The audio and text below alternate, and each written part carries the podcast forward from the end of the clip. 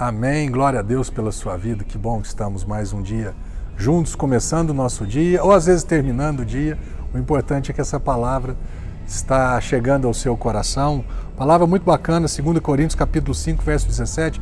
Nós não podemos nos, nós precisamos entender né, o tempo verbal desse versículo aqui e não nos esquecermos disso. Diz aqui, portanto, se alguém está em Cristo, aquele que já recebeu Cristo, que já nasceu de novo, já muitas vezes até já declarou através do batismo a sua fé em Cristo.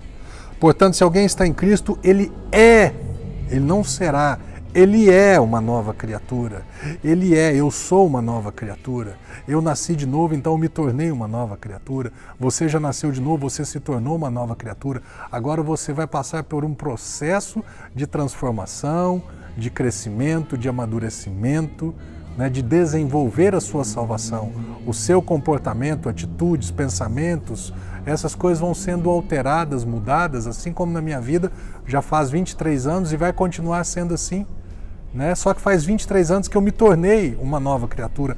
Ele me tornou uma nova criatura. Ele me tornou filho. As coisas antigas já passaram eis que se fez tudo novo. Então, coisa, ah, mas tem coisa na minha vida que ainda não passou. Como é que está falando que já passou? A identidade antiga, a posição antiga de criatura, agora você é filho. Né? De perdido você foi achado. De pecador, agora justo. De ímpio, perdoado. De renegado, aceito. Então essas coisas já passaram. Agora você e eu vamos procurar viver como filhos, como essa nova criatura, nessa nova identidade, nesse novo, nessa nova posição, nesse novo relacionamento com Deus. Pai e Filho. Amém? Você já é uma nova criatura.